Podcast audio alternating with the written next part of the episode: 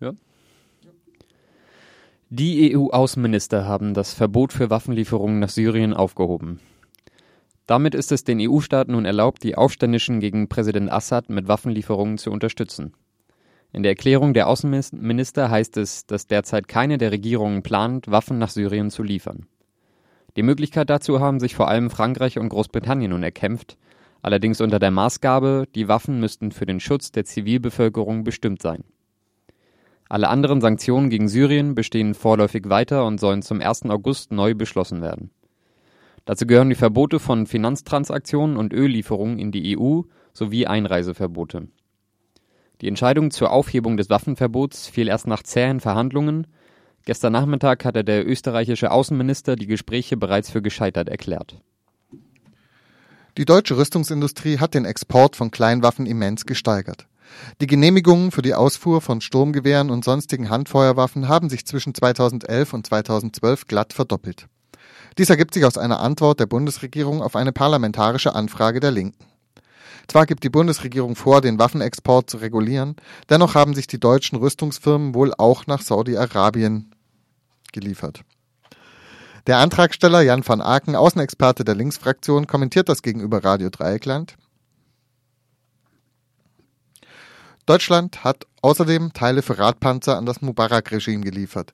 Während des arabischen Frühlings sind durch die mit deutschen Teilen gebauten Panzer mindestens zwölf Demonstrantinnen getötet worden, räumte das Bundeswirtschaftsministerium ein.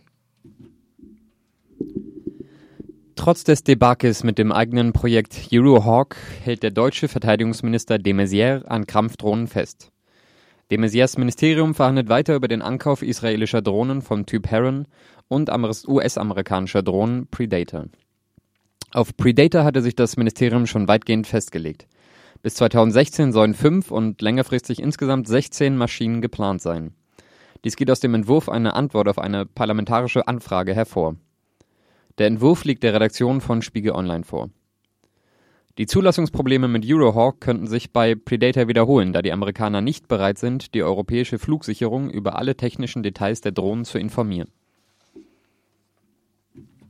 Immer mehr Französinnen distanzieren sich von homophober Bewegung. Umfragen zufolge wünschen sich fast drei Viertel der französischen Bevölkerung ein Ende der Demonstrationen gegen die Homo-Ehe.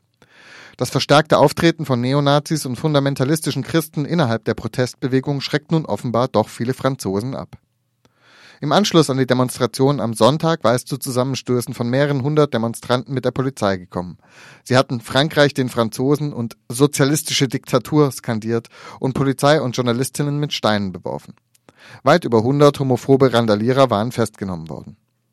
Auch in der konservativen Oppositionspartei UMP mehren sich die Stimmen, die nun ein Ende der Proteste fordern. Schließlich müsse man die Gesetze beachten. Eliteschüler in England lernen Führungsqualitäten.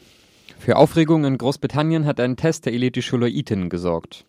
Um ein Stipendium für die teure Privatschule zu erhalten, sollten die Bewerber sich in die Rolle eines künftigen Premierministers versetzen, der auf Demonstrantinnen schießt, schießen ließ und nun die Schüsse rechtfertigen soll. In der Aufgabe heißt es wörtlich Schreiben Sie ein Manuskript für eine Rede, die landesweit ausgestrahlt wird.